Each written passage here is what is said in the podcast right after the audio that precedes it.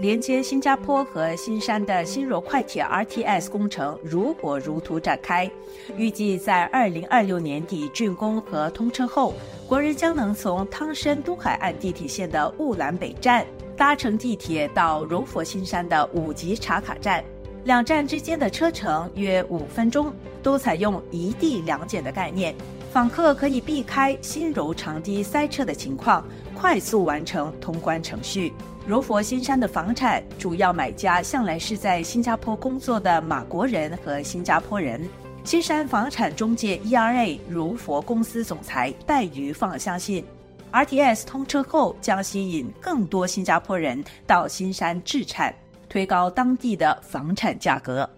新加坡人非常习惯踏公共交通，之前还得搭巴士，现在 MRT 到了的时候。可以做 Grab 啊，你要去看，你要去哪里小冰城的也很容易。现在来买的新加坡人蛮多是年纪四五十岁的，就是考虑通车后 Weekend Home 还是有，可是可能可以更适合的去长居。另一家新山房产中介公司 Provence Realty 的创办人兼董事陈维廷也表示，他的新加坡客户主要是为退休而到新山置产。我们现在接待到比较多的新加坡客户，哈，第一个就是四十五岁以上，或靠近五十多岁，就距离新加坡退休年龄还有一段时间，所以他们买房其实就是他们有打算就是在柔佛退休的，他们就会询问我们关于 A B M B 的这个房产，因为也不可能买了，然后就是把这个屋子直空放着，放到他退休的时候来住嘛，然后他们都是会。想要哎，可能我周末来一下，他们能不能够住回自己的单位这样？所以目前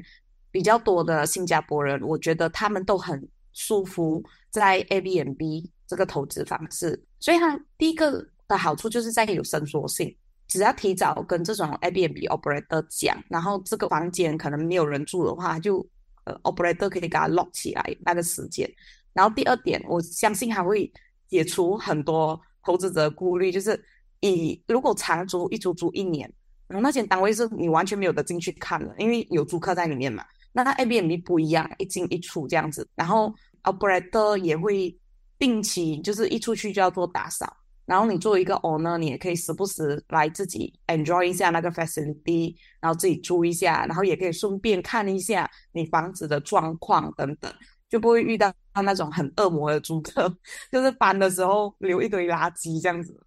目前，新山市区靠近关卡和 RTS 的公寓房源短缺，不仅租金上涨，房价也回升到二零一八年的水平。四十岁的新加坡人 Michael 早在新马边境开放前就入手新山关卡附近新落成的公寓项目 Twin Tower Residence。那个也是运气好，就是在 MC 的时候，然后刚好就有一个 agent，他是从 Facebook，他就是说靠近那个地铁之类的，然后我就看，哎，其实蛮不错的。知道他的公司是 SKX，就下订单。当我们 sign agreement 的时候，我们他们就可以委任在新加坡的一个律师所。他在年终取钥匙和为单位简单装修后，不到一个月就把单位出租出去。Michael 说：“这不是他第一次在新山置产，过去曾投资新山房产。然后我有卖过四五次房子，这就我现在拥有两套。坦白说，新加坡还是最好的。可是新加坡人的话。”你买第二、第三间真的是需要很有雄厚的资金，因因为我我刚刚也是 TOP 了我的公益，因为它的入手价很高，一一百五十万金币买的时候，所以当我们已经买了这个，然后借钱也是去到富润，然后我就没什么资本，我们就算做那些 decoupling 之类的，而且现在 cooling major，然后我真的是什么时候要等到 CPF 跟现金可能要有七八百 K，你才有本事在。买多另外一个小的，可能一两房的。你想一下，七八百 K 新币的话，你需要多久可以存到？所以在储蓄不多的时候，你就只玩那些小鱼吧。马来西亚的这些房地产，新山房地产中介相信，在新柔地铁加持和羊群效应下，会有更多像 Michael 这类以投资为目的的新加坡客进场。不过，受访的本地房地产人士提醒买家不要冲动入场。除非是以自住退休为目的，否则他们不太建议客户投资新山的房产，因为与新加坡相比，新山的房地产市场不够健全和稳定。此外，有鉴于令吉对新元汇率过去十年来节节败退，业主托售新山的房产时，把汇率算入后，可能赚的不多，甚至亏钱。陈维霆认为，任何房产投资都带有一定风险。我觉得为什么新加坡人会有这个想法？因为真的，你你问我，如果有经济能力不是问题的话，我的答案也是新加坡。因为新加坡的资金好，甚至空间也高。但是其实新山的优惠就真的就是门槛很低，然后我们的贷款政策，尤其是对新加坡人可以借到八十八线。我相信这个是去 any 一个 country 不会这样 welcome foreign buyer 在我们的 banking system 里面呢。其实我觉得可以看整体。第一个呢，就是我们可以很真切感受得到，就是疫情之前可能新 launching 的 project 都会有一个 property circle 的嘛。所以当然很多新加坡人是在我们房价很高的时候炒到很高，可能 per square feet 九百到一千的时候，然后他们进场。其实我们现在又在看回目前 RTS 来了过后，然后新山一代的 posgraf 又跑到多少？其实又在跑回九百到一千块。戴玉放则相当看好 RTS 催股的这一轮房地产投资热潮会至少持续到二零二六年，但限于以新山市中心为主的旗舰 A 区。伊斯干达区有分五个区，我们 A 区会重点发展的啦，因为呃，像我这个 RTS 只是做一站线，最主要成长空间一定是在新山市中心，长远一定是涨的。毕竟从现在到建好成型都要三四年的时间嘛，建好的时候要有一些人搬进去住啊，所以一个三五年的时间是必然会有的。我们看回，如果是高峰期是二零一八。那时入场的时候，到现在是跌了，可是疫情过后是算是涨了。下一个高峰应该是至少到二零二六过过后，因为有一个很多利好的因素啊。然后，如果是你把呃时间线拉长，例如说一个十年、二十年，每一个啊经济周期都有一个啊低谷，像九七年的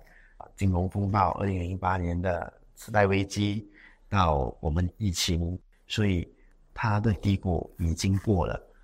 接下来我们看到的这几个利好因素，就会啊促使房地产增长。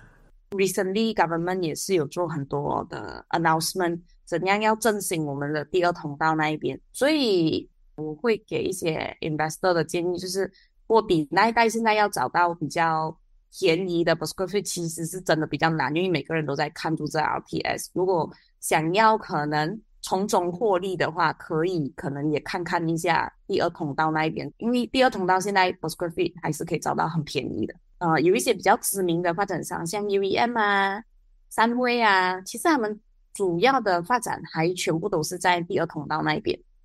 过去，新山的房屋中介商以本土公司为主，但在近几年也看到新加坡品牌的房产中介机构的踪影。例如，博纳产业 （PropNex） 自2018年起就进驻马国，与新加坡 ERA 产业有关联的 ERA 柔服公司，则是2020年关闭疫情期间成立的。毕竟我们也算是跟新加坡联名的，我们肯定会慎选一些项目。开发商一定要有做过一些、完成过一些啊项目的。面对海外中介机构的抢滩，陈伟霆认为有竞争才有进步。其实我觉得有带来好的地方，就是他们也帮助我们整体提升 agency 的这个素质。客户会不会倾向于选择？我觉得还是每个公司都有每个公司的强项跟做法，萝卜青菜各有所爱。这节步步追踪节目由郑明奇制作，感谢收听。